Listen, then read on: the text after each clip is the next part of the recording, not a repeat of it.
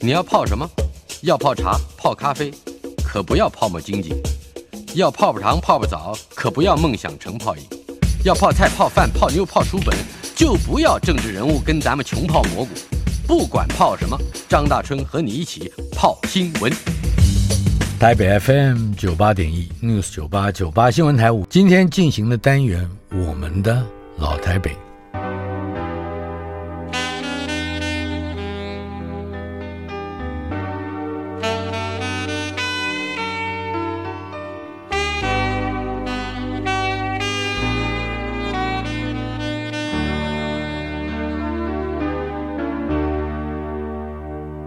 雨水和车声，我的老台北没有一个固定的时间坐标，它在我们始终无法全然忘掉的往事之中。而我们的老台北今天已经来到了第九十集，邀请到资深的媒体人，我的老前辈同行高艾伦大姐。呃，我我从千初中就听听您的千节等目万，等，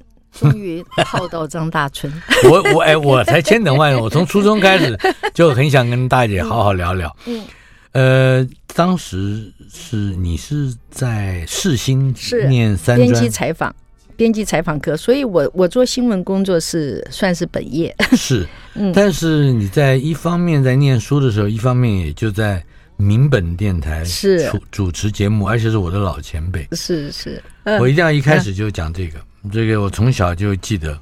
那个时候我念初中三年级，哎呦，有一天我在班上就卖弄了一句话说，嗯这个用膝盖想都 知道，我们同学就笑得要命，说，嗯、你这这个话哪里来的？我说你们不听高艾伦的节 目，高艾伦，嗯呃那好谈一谈那个时期的高艾伦，你是怎么进入民本电台当主持人的？你还在嗯我一只有十八岁，对。是刚刚你提醒我才知道，我根本不知道，我我我很少去呃特别去回想我自己从前做了什么啊。那但是提起来就记忆所记得呢，都是开心的事情。我我一直在做我自己喜欢的事情。嗯哼那时候电台太夯了，后来我就想，哎，我就去考。那一考就就是试录嘛，他会试录一些嗯东西，而且那试录基本上他他连主题都不给你，哦你就自己随便说。哎呦，我想我还真能独白了。后来那个老师，呃，李老师他很喜欢我，他就就说，那我们就来开节目，就直接开了，也没有说先到别当人。场考上，考上就决定做节目。呃，对，没有在别人的节目里面说说先去学习什么，就他因为觉得听我这样子就可以这样子自白节目独白，嗯 所以就就给了我一个节目，然后那个节目就真的做了很长时间是，对，好些年哈，嗯它可能也造成我后来做很多事情呢很方便。在那个阶段啊，因为那个阶段呃，我还不知道会有这么高的知名度，你十八岁在是民本电台，这个节目好像是叫《青春颂》是吧？，嗯对对，好像、呃，我也只能跟你说好像，因为这算起来 真的是嗯五十二年前的事了。节目的内容大致上可以。嗯、刚开始的话，其实他青春颂他是要放音乐，希望放音乐。嗯那呃，六十分钟的节目大概可以放到六首歌，然后再呃谈谈话，你自己找一些主题来谈，所以算是很轻松、很平衡的。但是后来我真的话越来越多，我通 常六十分钟的节目我只会放到两首歌。但嗯是我一直也会接到这个听众的来信，说，是请你不要放音乐了，音乐 我们音乐要我们可以听你讲话，哎，我们音乐可以自己在家听就好了，你你讲话就好了。就我也是受到了鼓励，嗯，那这样子，后来每个礼拜，反正去广播协会的时候，就真的很开心，因为我的信有几箱，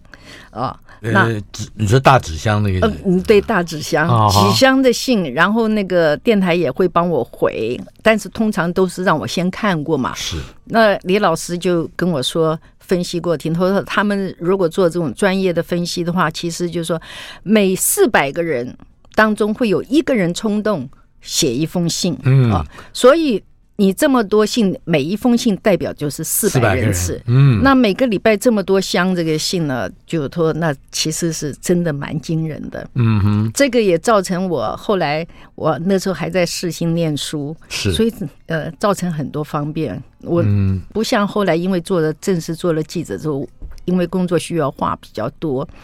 我在学校是酷酷姐，我不说话的。哦，对我，我其实我在小时候住在眷村里面，我也是不大说话的。正好我们就借着这个话题先转回头。嗯好，嗯，你并不是呃出生在台北，我不是我高乡中巴以佬后。嗯对对才对，到台北来，而且短原时先间在哪的，里？我是冈山的小孩，哦，空军基地是我生在冈山，冈山醒村，嗯通通都是教官。嗯， 对对对，嗯，家里有四个孩子，对。哦，那时候嗯真你是是大家最小的，大家都整齐划一。那个时候，所有的大概家庭里面都是四个小孩啊，好奇怪 啊！你笑什么？你哦我 因为我也有这样的经验，嗯我们家只有一个，就是我，哦哦哦，但是我们的村子里面大概生四个的最多，对，为什么？这很奇怪，不是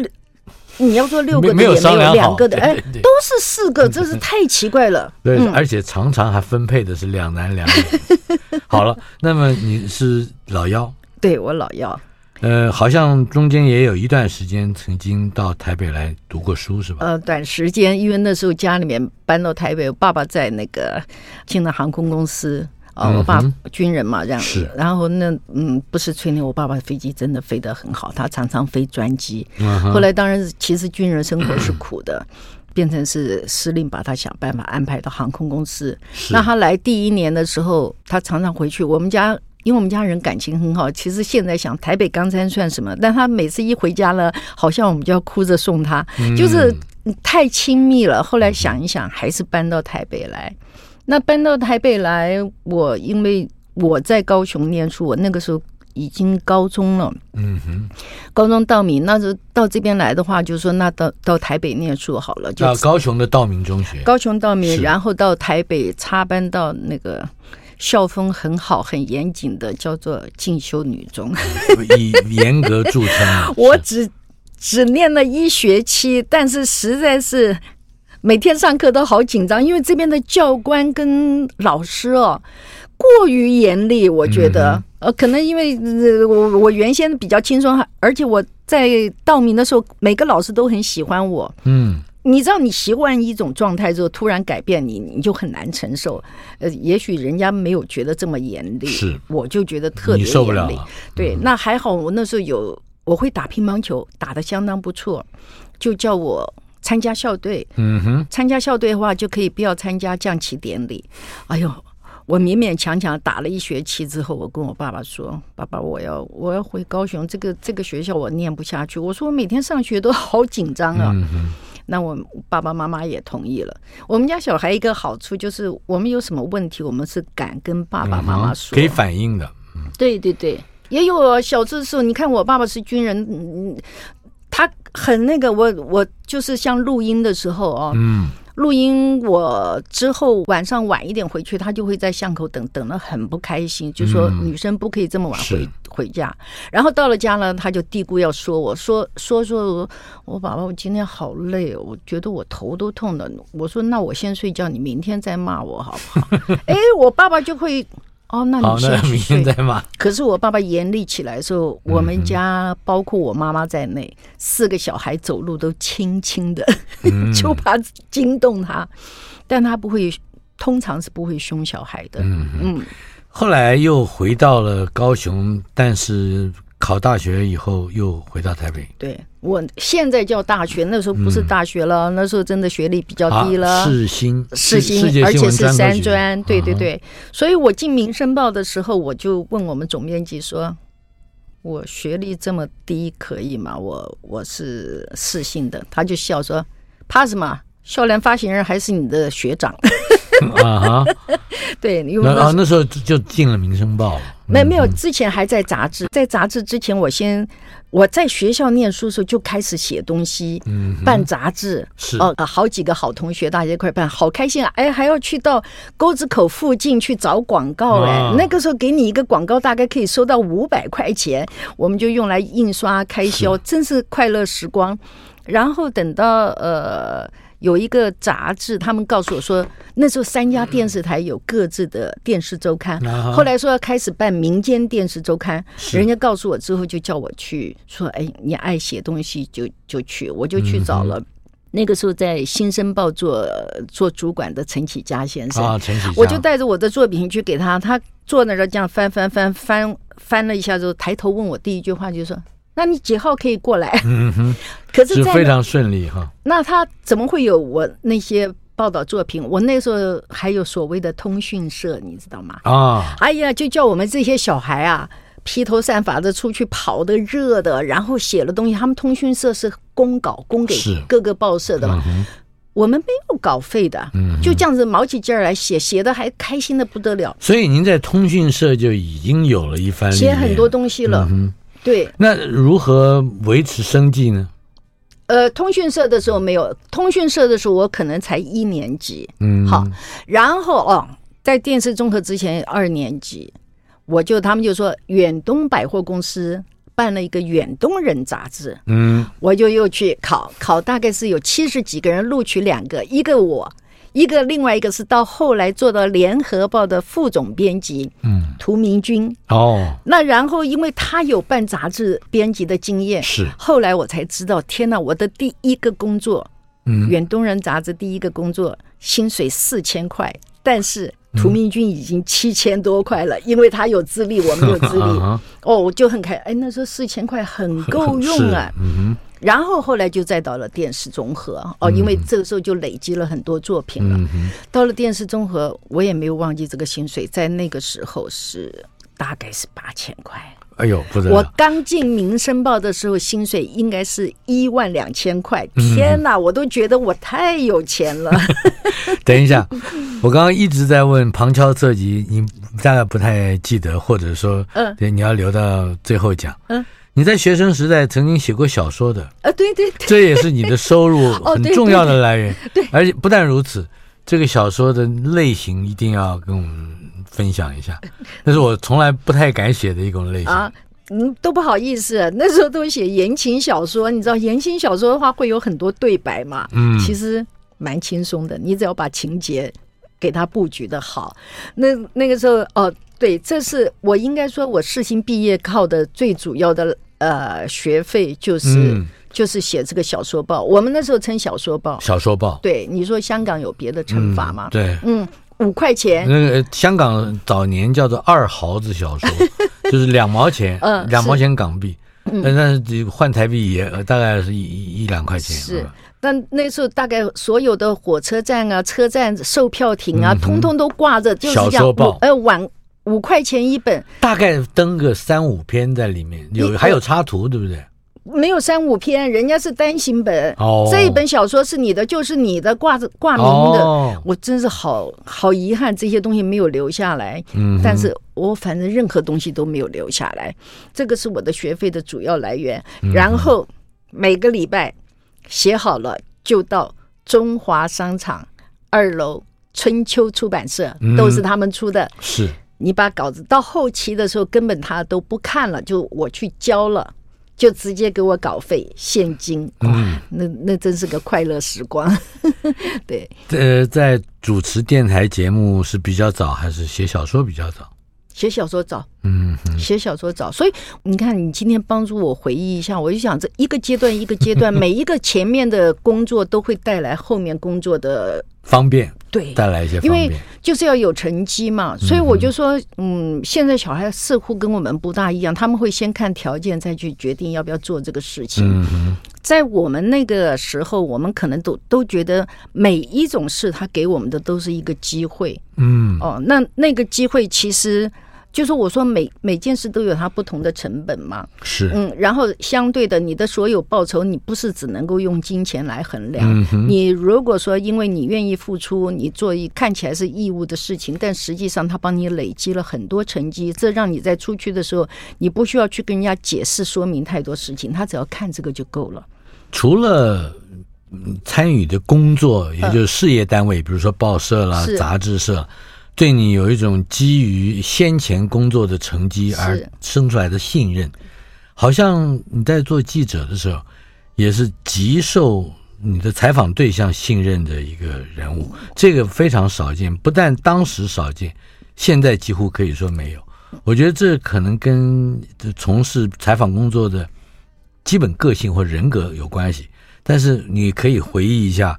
在二秦二零之前的那个时代，你呃你要你是怎么去累积？嗯，你就是采访者或跟受访者之间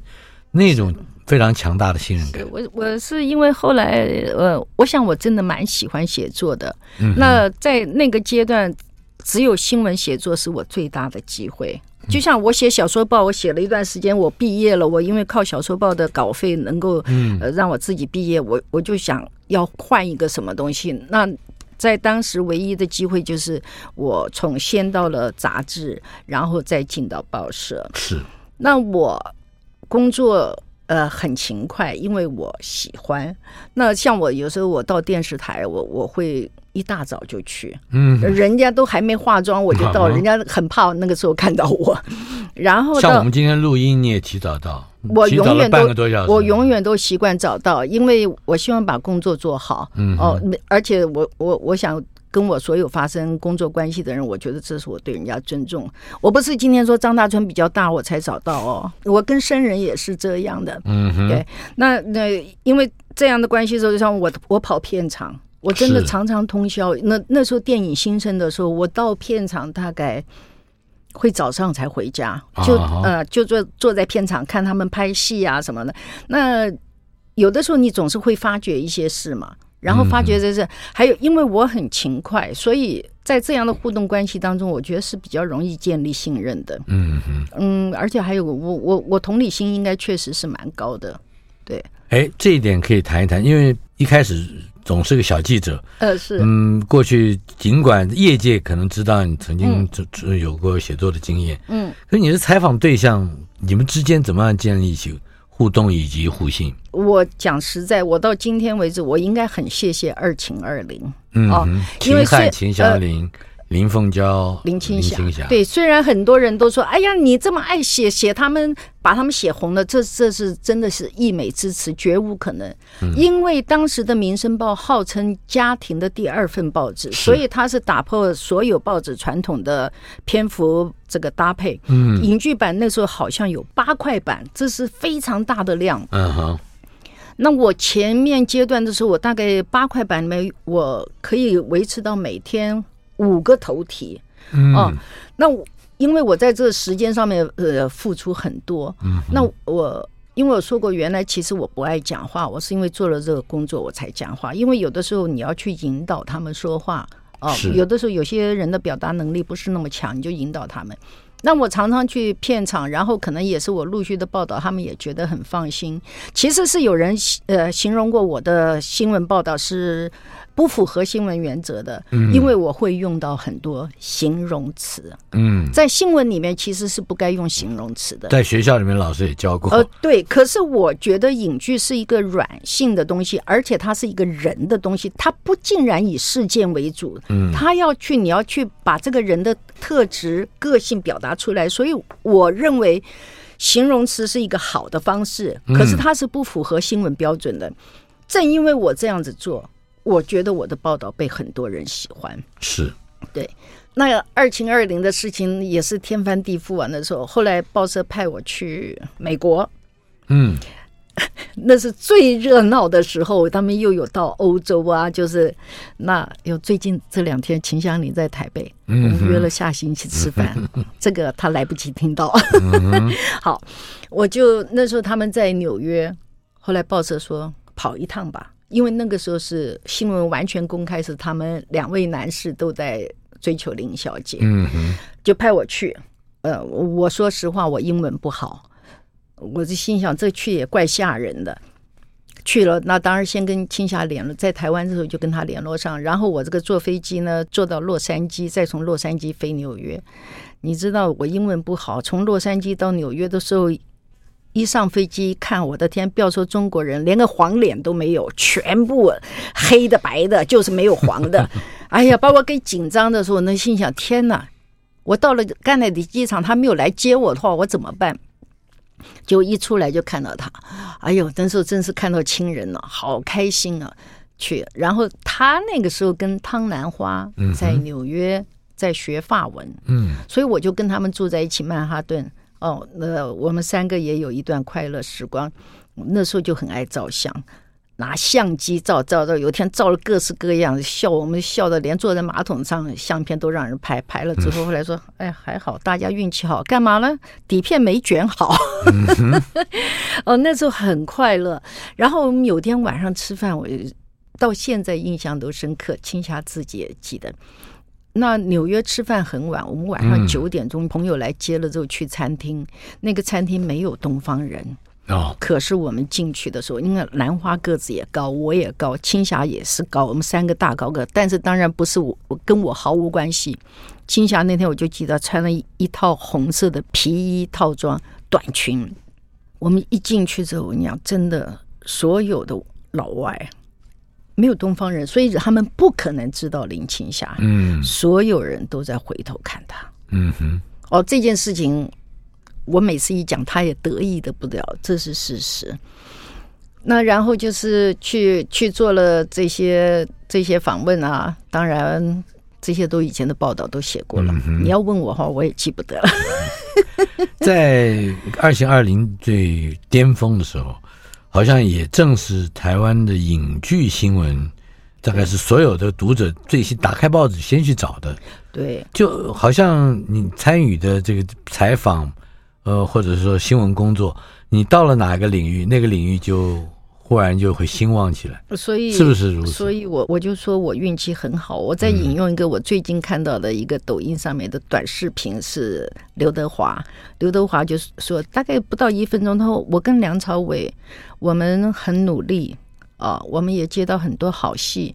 但是跟我们条件好的人一样多，可是他们没有我的运气。那我觉得他讲这个话非常诚恳。我们必须相信，不管我们做了多少努力，有的时候我们是要有点运势。嗯那我走的一路上，我就想，哎，奇怪，我每一次都在好最兴旺的时候，我就电跑视到最兴旺的时候是你就跑对电视，对电影最兴旺的时候你就跑电影，对，呃，唱片的好的时候你就跑呃唱也片是唱片对。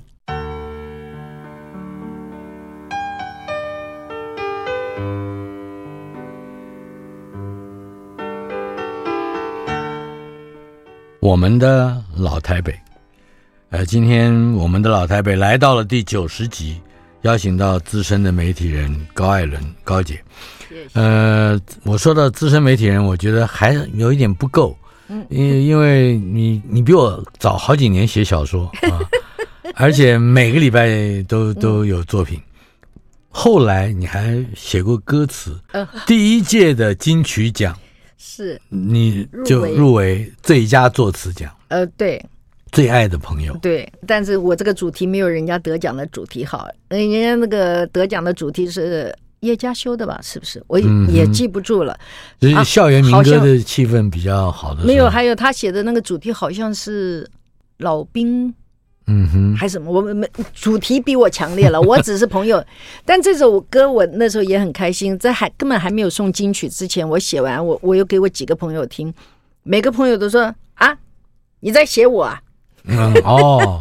哎，这是这是非常好的一个 honor，啊，对对，每个都说你在写我、啊。我说下次再写你，嗯 对我当然实际上写作我们会有周围很多朋友的影子了，这就是我们的生活经历。嗯是虽然是他的故事，可是是我们在其中经验，所以嗯会用到的。在原先的《青春颂》这个节目里面嗯，也经常放歌，呃呃对你还有主题曲是吧？呃，对对对，但那时候都是放西洋歌曲，哎嗯呀，好拽啊！英文也说不清楚，歌名也说不清楚，还一天到晚要准备西洋歌曲，对，我们来听一小段，Black is Black。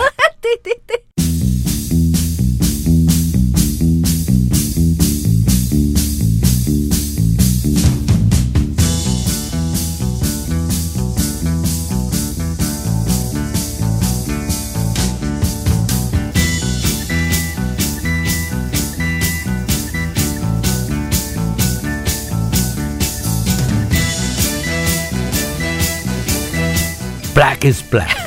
好听吧？好听哦听了就振奋，哦听了就移不开。他他只有演奏吗？哎，呃来了，歌词来了，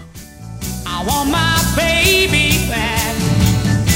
It's great, it's great. Since she went away, oh, oh. what can I do? 'Cause I, I feel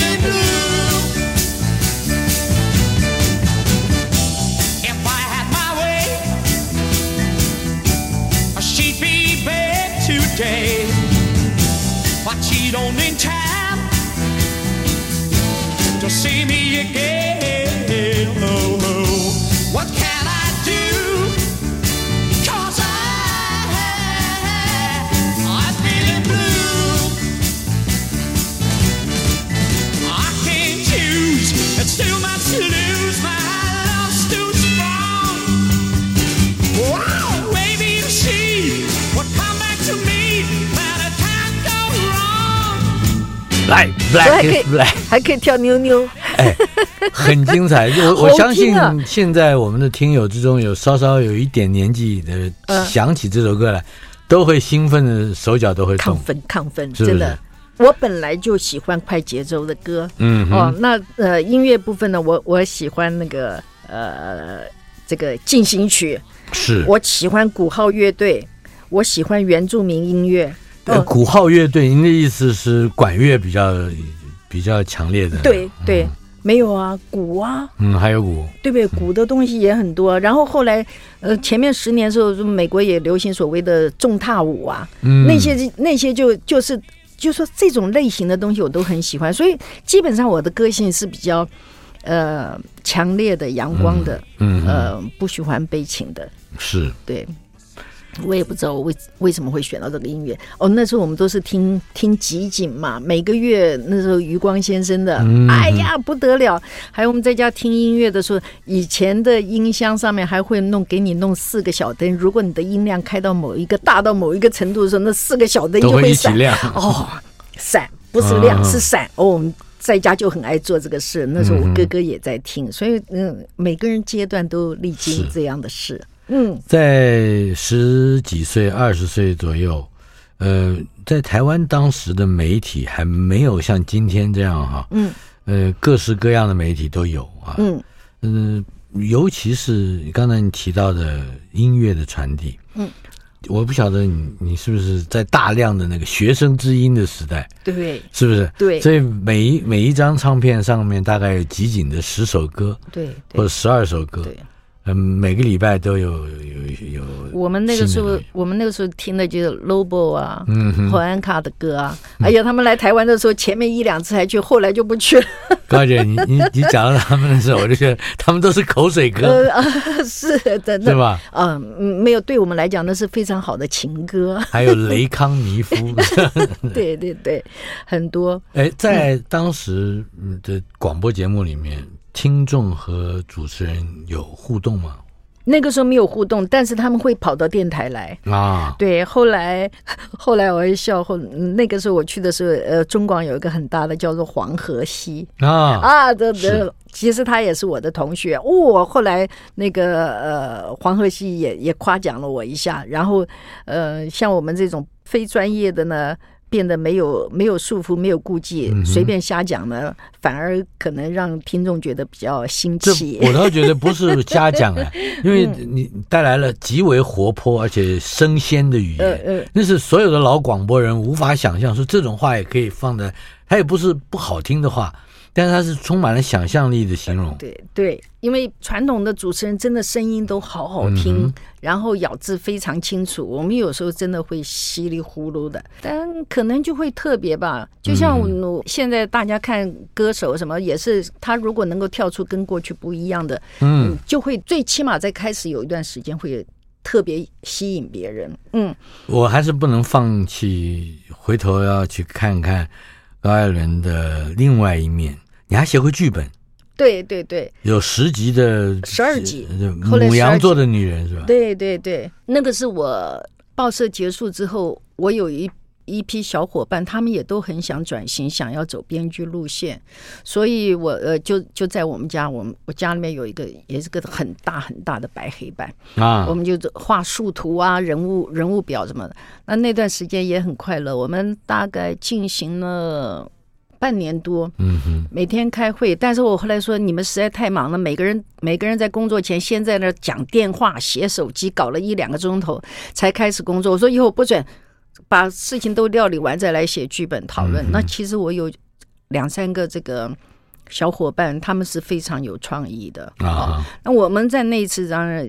还要很感谢陈刚信先生，还有这个郝念祖先啊，生。那是在明示是吧？明示嗯很很鼓励我们，然后我们先写了故事大纲，那我们也很有毅力啊，因为都是从编辑部出来，所以大家就是会写嘛。嗯我们写直接写了十二星座的故事大纲，就是十二个嗯是故事，哎所有都写，所以明示看了吓一跳，你知道，他觉得好，十二星座都拍，嗯，但是我们必须要承认，虽然都是写字，但是隔行如隔山啊，因为后来多次跟我们有讲过说，你们不要写的对白这么漂亮，嗯，你知道？不不像现实里面的，是吧？不要 说人话呃，然后我再讲一啊个，写剧本这一件事嗯情，需要的不是文笔，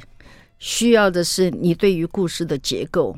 想象安排，嗯，你知道，呃文笔好这一件事情，在写剧本上面来，我觉得没有太大的意义。是但是以大春哥的，哦我说大春哥嗯不是年纪，哦我们在编辑部的时候，我叫祖寿也叫祖寿哥，呃我们都是王祖讲，寿我们当做是尊称，嗯哼，不是年纪呃阶级的。那你写的这种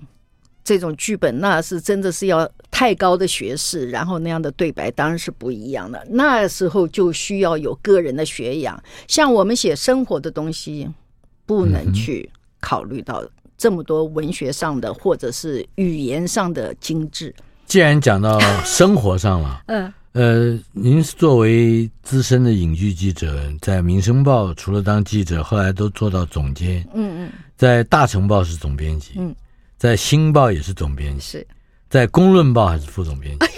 这就这些这些媒体待的时间很长，我想媒体一定在那个时代有一些特别的呃吸引力，或者有一些特质会吸引你的个性，呃而让你能够发挥所长。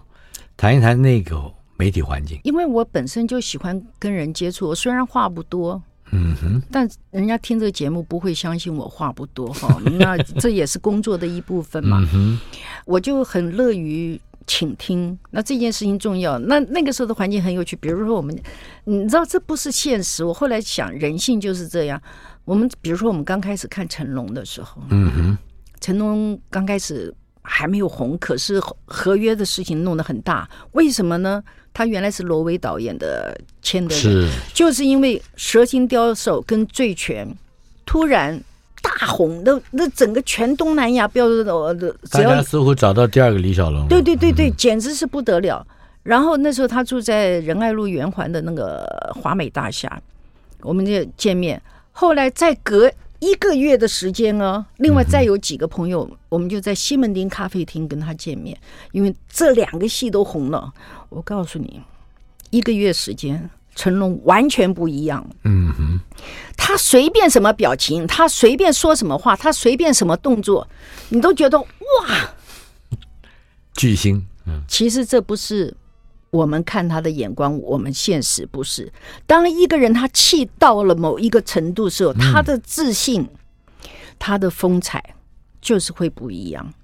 其实人的运势好坏是看得嗯出来，因为他会在你脸上表现出来，而且不是你刻意的。嗯哼，那我就说，人要一直要维持正向思想，这就是一个非常重要。我那个时候是在成龙身上看的最强烈，因为是在一个很短的时间。嗯是啊，那刚红的时候脖子上戴的那个金链子，哇，又大又粗。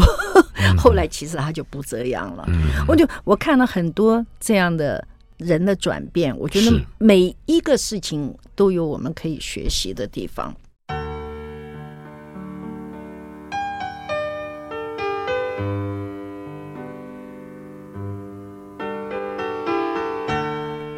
我们的老台北访问的是高艾伦高姐，资深媒体人。呃，我想中间还有一个特殊的，我对你的做采访的工作的记忆，嗯，那就是朱延平。哦， 朱延平拍的第一部电影《小丑》，是那时候票房极佳，但是影评人对他却不假辞色。是，呃，你是应该是第一个采访他，而且还不带偏见的一个还记者。经常采访他。嗯哼，啊，谈谈这个人。对我，呃我我想喜剧的东西有也有它的原罪，嗯呃，哼大家就觉得原太罪轻松了，啊呃呃，太没有关系了，随便拍的，那都会因为因为它轻松嘛，是它可能跟一般所谓的艺术电影呢，或者说是半艺术电影呢，可能在定位上一开始别人就会产生成见。是，那我觉得不是我，我认得朱导演的时候，他还没有毕业，嗯，他多认真，因为他就是想拍喜剧，他个性也是如此，所以他那时候说我是一个新的副导演，我没有也没有知名度，也没有背景，你知道他训练自己说故事就是拿着录音机。嗯说说了之后，就给那时候第一影业公司的大制片黄卓汉先生，人家就听他录音带都被笑死了。嗯他他到现在跟我们朋友吃饭都是这样，反正呢，很多人他如果重复一个笑话就不好笑了。啊哈，周延平重复一个笑话还是很还是好好笑笑，哎，这就是他的本事。嗯哼，而且看起来大家说啊，他只是一个喜剧导演，没有什么了不起。我觉得他非常的了不起。我讲两件事情，嗯第一件事情，他是金马奖的主席。哦，这几年嗯其实金马奖越办越好，跟他放手让大家做有绝对的关系。是，而且讲一句话，朱延平在电影圈也四十几年，拍了大概一百二十部，可能还不止更多，嗯拍了这么多作品，他的作品从来没有入过金马奖，嗯那更不要说得奖。可是人家永远。坐在第一排跟大家鼓掌，我请问一下，有嗯为谁别人鼓掌，有谁做得到？这是为别人鼓掌，这是一件事。第二件事情，李行导演在的时候，疫情之前跟李导演生病之前，朱延平跟李导演以他们在中国大陆的影响力跟知名度，帮台湾很多很多本土导演的作品送到中国大陆去。但很奇怪，这些事情反而报道的少，所以我觉得我喜欢朱延平这个人，是因为他很好玩，他真的很好玩，你跟他在一起就是快乐。可是相对的，我是尊敬他的，是，对这个很重要他。也值得赢对得所有的人的对对尊敬，对，他做做了很多事情，我没有办法在这一一说明，但我觉得他有呃人格性格上值得让人尊敬的嗯地方。不过高姐，你刚刚提到对于喜剧的某一种天生的呃鄙视啊，嗯嗯，这个在古今中外大概都是如此，认为喜剧就是比较瞎胡闹的，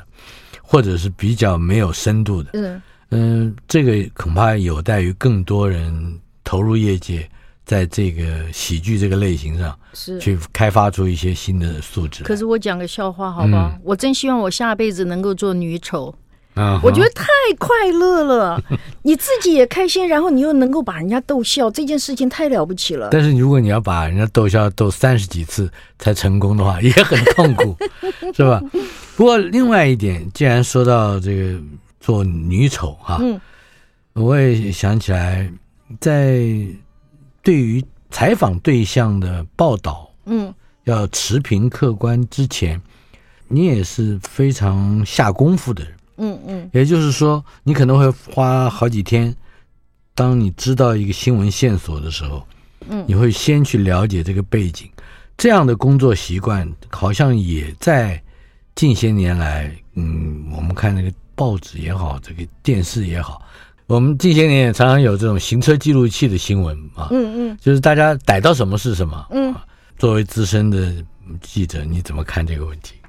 我们怎么去解释别人的行为，或者你你眼睛所看的呢？你如何去解释它会造成你对这个事情报道的？所以它是有一些主观的，嗯哼，啊，但是呃呃，以我自己的状况来讲呢，我我是愿意花时间。那我们在那个时候不会像现在你现在抢已已经不是报纸了，是网络上。是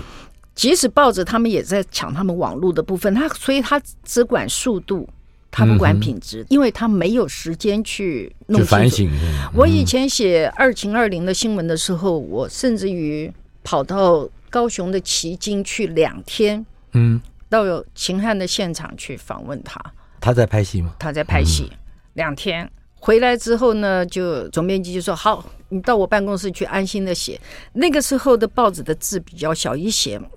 一个版要五千字，哎，写死人了，你知道。所以我退休的时候，我这个中指这个地方都起了好大一块茧，因为那时候还是手写嘛。是，我就花这么长的时间，就那耗时间，嗯哼，你知道，我不会急，因为急的话，你很多东西你会太冲突。那后来那个时候，秦汉的妻子曾经有一段时间对我相当的不谅解，他就说，意思就是说，当然也有演员跟他讲说，我袒护林青霞，我想都是站在女人的立场，我没有理由去袒护任何人，嗯啊，但我有一个，我对我的。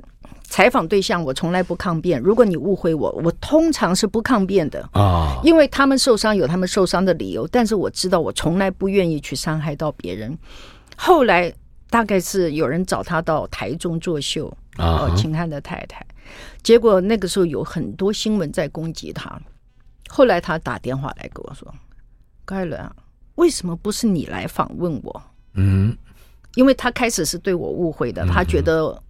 我为别人对他不友善，其实真的不会。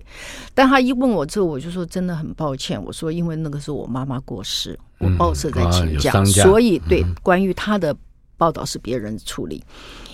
他一直到那样的比较之后，他才知道，其实我一直试着努力的去维护嗯他、保护他。是我其实我我尽量对当事人都做到这样。我们这个节目呃采访非常值得采访的对象，常常不止一集啊。嗯，呃，高姐，你还会再陪我们一次。不过，在这一集第一集的最后，我想是提到一个人，呃，在你的采访生涯里面，你也曾经对他好像引号的对不起，但是我觉得那个事情非常有趣，值得大家来说一说。林凤娇的照相 本，我那个时候写连载，所谓连载就是可能报纸连续登一个月，每天写一个，用专栏方式每天写，嗯所以他就把很多很多相片交给我，林凤娇是。大概包括他年轻的时候了，剧照反而比较没有关系，有他私人是生活上面的相片很多。那他小很时候 呢，呃，对对对，结果呢，后来我中间呃大概有搬家，然后因为中间隔了很长很长时间，他也没跟我要，所以我就糊涂了。那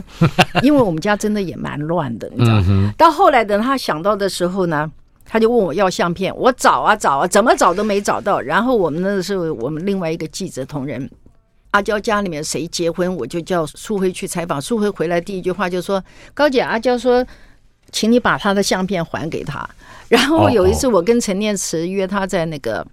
呃，南京东路那时候还叫力霸饭店喝咖啡，他就说：“你相片什么时候还给我？” 最后有一天，大概几年前，成龙来台湾的时候，那个他的经纪人说：“高姐，大哥说阿娇的相片，你到底要不要还给他？”记一辈子我。的记一辈子，阿娇只有这一件事情记得我。对对对，但但但最后还是不了了之。但是我都有有说好，你帮我跟成龙说道歉，你帮我跟阿娇说道歉，都有都有。对，在一次采访的机会里面，你曾经提到过说，做了一辈子新闻工作，你从来没有说过“封杀”两个哦字，。这是不可以。这这是一个，我觉得这是一个很特殊的呃说法。嗯，因为封杀常常是记者对待他的不不友善的采访对象所说的话。谈谈封杀这个文化，不可以吧？我我当然，因为我我等到做到一级主管的时候，也是会有人跟我讲说，谁跟他用到这样的字眼。嗯，有些事情我并不能够求证，我也必须相信我的伙伴，但是我会提醒他们，我们永远不要用到这个两个字，嗯因为这两个字其实相对的。面对最大的毁灭是我们自己，嗯，因为我们把我们自己放在一个那个无法无天的位置，那是是没有意义的哦。所以，我甚至于像呃，我在编辑部，我有跟我同事说过，他们有时候有可能组长对他们一些处理事情不高兴，他们来讲，还有我就说，当你的组长去要求你任何事情的时候，你要考虑这个事情对不对，哦嗯，而不是说他对你有针对性。我说我讲实在，如果你觉得今天有一个人对你有针对性的在对你职场上的这个歧视的话，嗯，我说包括我在内，我说你不满意的话，你拍着桌子骂人走人。因为谁都不可以欺负谁，我觉得所谓我不会喜欢用到封杀这种字眼。我的观念就在职场上，不管你多大，我多小，或我多大，你多小，我们都不可以欺负人，那是一个最主要的动机。是。在我旁边坐的高艾伦大姐，嗯，我说她是资深媒体人，她更像一个仗剑走天涯的侠客。 道德重整协会。 哎，我很会唱那些歌耶！人人至上，不论来自何何方方，人人至上。哎呀，他们我是善良的呃老对百 对姓。心对，如果我们能为所有的人着想，我们会发现更多的人为更多的人着想。哎，你看看，为更多的人着想。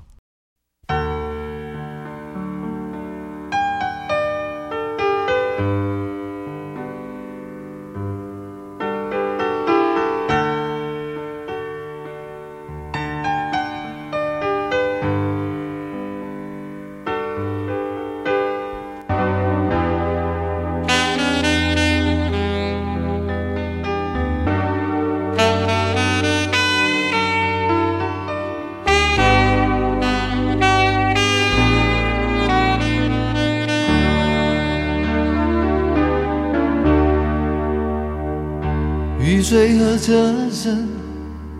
拥挤在窗口，我在都市的边缘停留。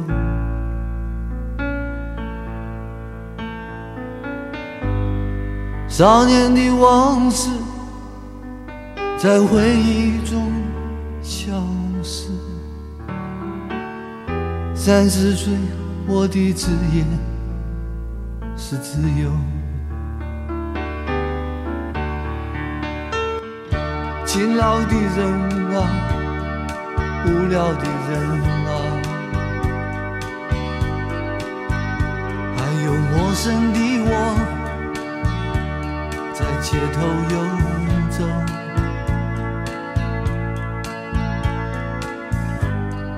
白色的墙柱，玻璃的黑幕，唱着改变社会的任务。告诉我，世界不会变得太快。告诉我，明天不会变得更坏。告诉我，告诉我，这未来的未来，我等待。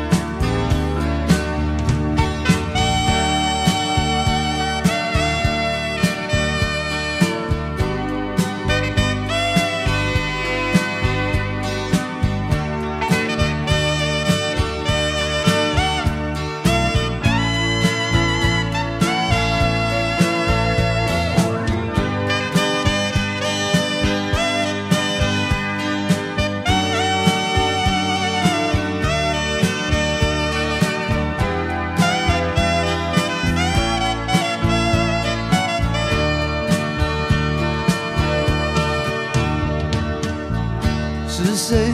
在指挥路上的追逐？由谁来裁判游戏的胜负？